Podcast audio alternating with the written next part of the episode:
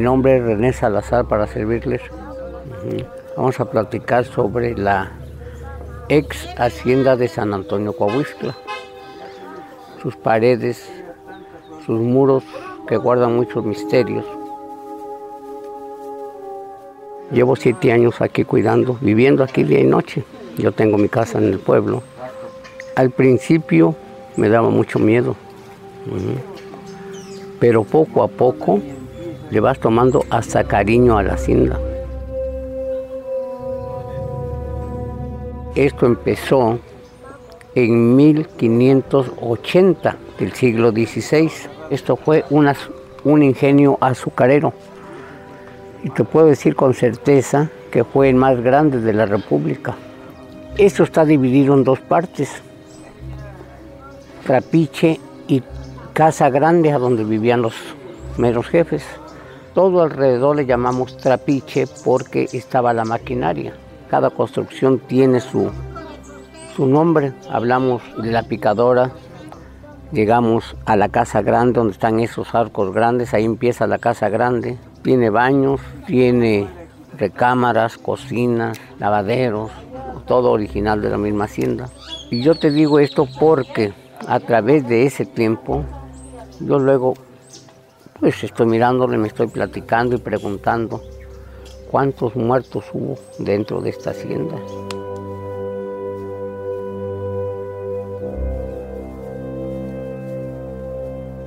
De 1580 que esto inició,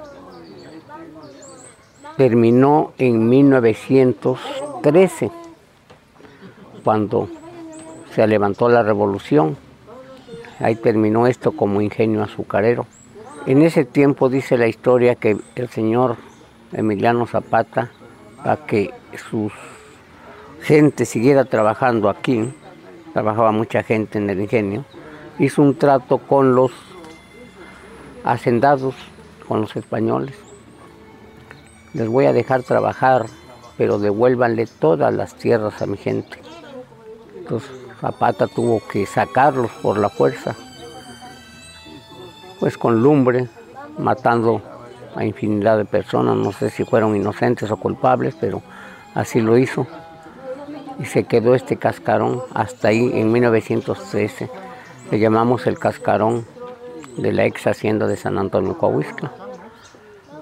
Entonces el cascarón guarda tantos misterios, las paredes, los muros,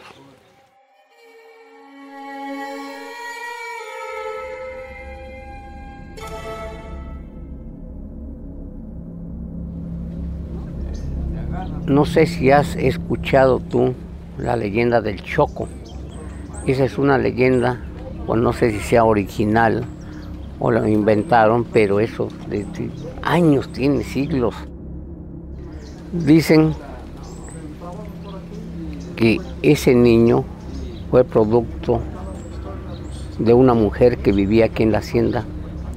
Eran tres mujeres, dos hijas y una madre llegó el momento que no tenían dinero. Y una de ellas, de las hijas, dice, invocó al demonio, si el diablo existe, yo me entrego al diablo por dinero. Dice la historia que no pasó mucho tiempo, se le apareció un charro que se llamaba Fernando. La impresionó con sus regalos a esa mujer se entregó a él, de ahí nació ese niño. Cuando ese niño nació, di- dice la, la madre, buscó entre toda la gente que vivía aquí en la hacienda a, un- a una madrina. ¿Quiere ser madrina de mi hijo? Sí. Vamos a bautizarlo a Cuautla. Antes pues eran caminos reales, no había puentes en los ríos. Se fueron por ahí, por el río, dice, agárrame a mi niño para poder cruzar el río. Al cargarlo dice que El niño iba muy cubiertito. Oye una voz que dice, Madrina. Madrina, mírame, ya tengo dientitos. La mujer que iba a ser la madrina lo destapó y fue su impresión que tenía colmillos ese niño. Dice la historia que se espantó la mujer y cayó a el agua, iban cruzando el río, y se ahogó la señora. En la historia dice que fue la primera travesura de ese niño.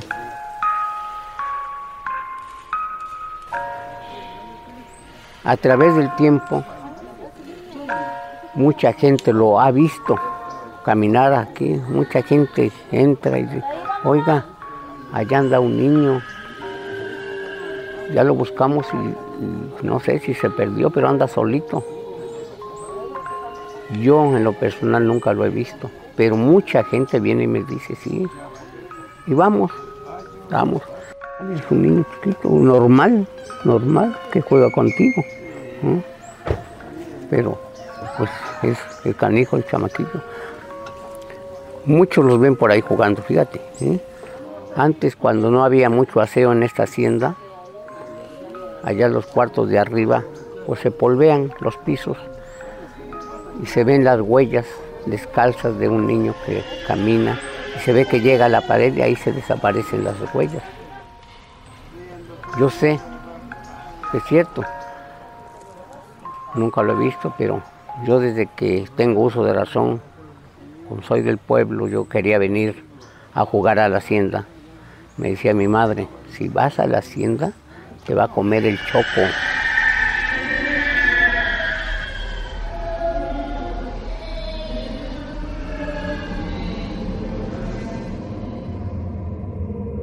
Si tienes la curiosidad de ver en el diccionario qué quiere decir choco, quiere decir hombre de sangre, hombre de fuego, nahual. Dicen los que llegaron a trabajar dentro de la hacienda como peones, que había pues ahí en el trapiche mucha maquinaria, que nomás de repente se paraba la maquinaria, dejaba de funcionar. ¿Qué pasa? Se les aparecía ahí sentado el choco arriba de la maquinaria en una ventana. Ellos sabían que tenían que darle un alma. Tenían que, no sé, cómo matar a una persona.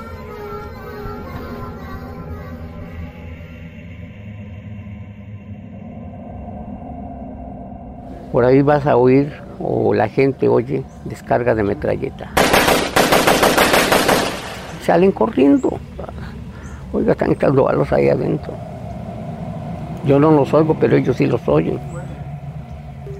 Oyen lamento de niños oyen carcajadas de mujer. Y te lo digo porque se vienen corriendo hasta aquí. Oiga, no, allá anda un niño chillando.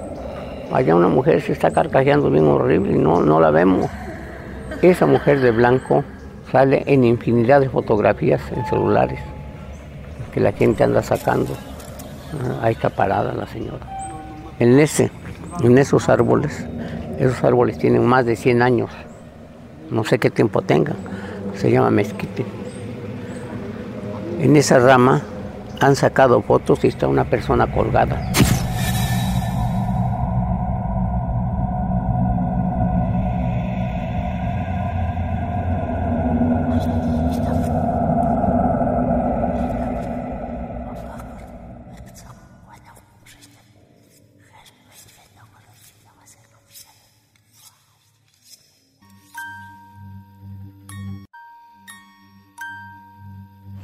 En esas escaleras que están ahí para subir a la casa grande, puedes ver que va una mujer subiendo así para allá y entra a la hacienda.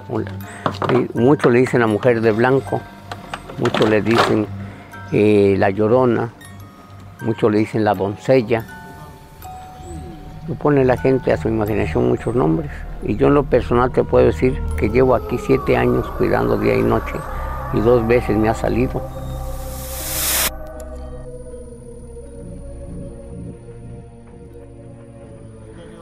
La impresión es esta. Yo llego con mi esposa a las 10 de la noche, fuimos a cenar y abro el zaguán y vemos allá, allá está una persona parada, mira, eh, ha de ser un ratero. En la noche pues no se ve, nomás se ve el bulto. Le digo, mira, métete en lo que yo cierro, abre la puerta y me sacas mi pistola, ahí están en el buró donde dormimos. Pues impresionó mi esposa porque también la vio. No pudo abrir la chapa, estaba temblando. Saco la pistola, allá está una piedra blanca que estaba ahí. Digo, siéntate aquí y te fijas para dónde corre esa persona. Me voy y me paro ahí en el cemento y lo afoco. Dos balazos le tiro y echo a correr. Voy a ver a dónde, a dónde cayó, porque yo lo vi parado ahí. No había nadie. Y a donde estaba parado no hay piso.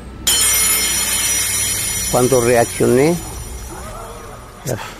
los pelos de la cabeza sentí que se me pararon.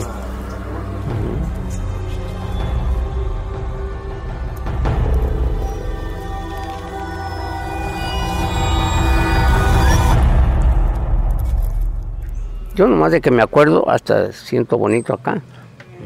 Nomás de que me acuerdo, porque no sé si ya entraste tú a la hacienda, pero hay lugares que se siente algo. Yo me llamo Fernando González. Sí, soy albañil y los domingos me vengo acá a ayudarle al Señor. Sí se siente pues la vibra de luego luego se te enchina el cuerpo y todo en esa parte de ahí, tendrá como unos seis años, se murió un muchacho. Todavía cayó y, este, y te lo fuimos a ver y nos dijo que lo había empujado un niño. Un niño lo empujó. Y sí, nada más aguantó como un día al muchacho en el hospital y se murió. Se dice que era un niño como igual de 6, 7 años.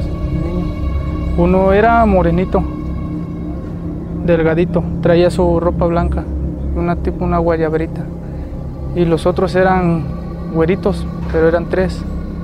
Y los tres andaban juntos, se agarraron sobre las escaleras. Y yo subí las escaleras, pero ya nunca los, me los topé ni nada.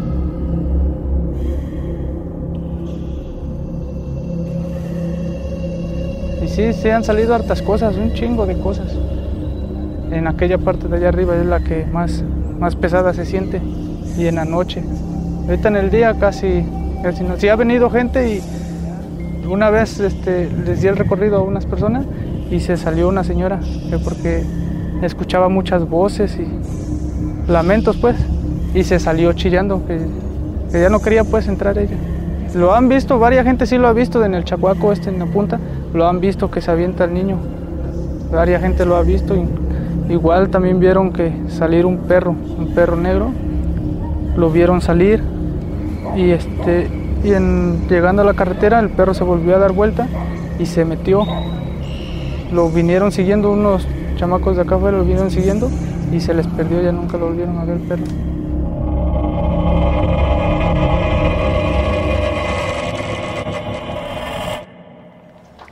En, la, en las personas que me han contado a mí que les ha salido, dice que le gusta jugar con ciertas personas. Si no le haces daño, no pasa nada. Pero si te enojas porque te molesta, no, dicen que nomás de repente te muerde, te azota.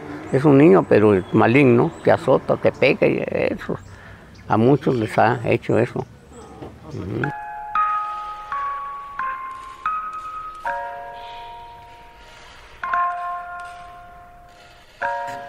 Yo no sé en qué consista, si sea uno débil de cerebro o algo pasa. Invito por ahí a toda la gente de la República que vengan a conocer la, la ex hacienda de San Antonio Coahuila. No me han cambiado, porque no les gusta quedarse en la noche a cuidar.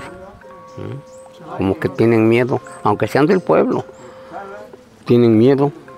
Yo ya me puse, ¿eh? ya me puse, pero también tengo miedo, ¿eh? claro. ¿eh? Hay ciertos días o, o meses, yo no sé, que esto está oscuro cuando no hay luna. Llego a ir por allá, me meto por acá, nomás oyes los aleteos del murciélago. Te vas, todo silencio, oyendo a ver qué pasa adentro. No te imaginas que me salga una persona allá. No te quiero decir lo que me pasaría adentro. Esa, esa, es algo que ya me impuse porque me impongo pues esa fuerza, pero de que tengo miedo, sí tengo miedo.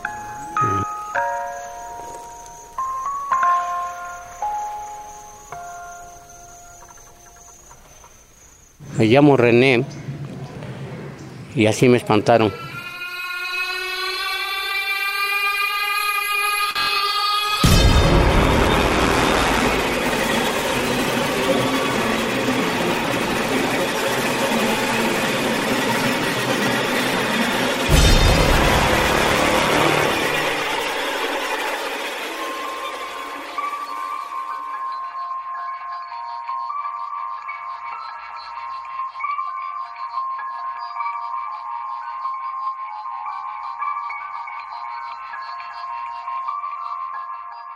psicofonías.com.mx arroba psicofoníasmx facebook.com diagonal libertimento psicofonías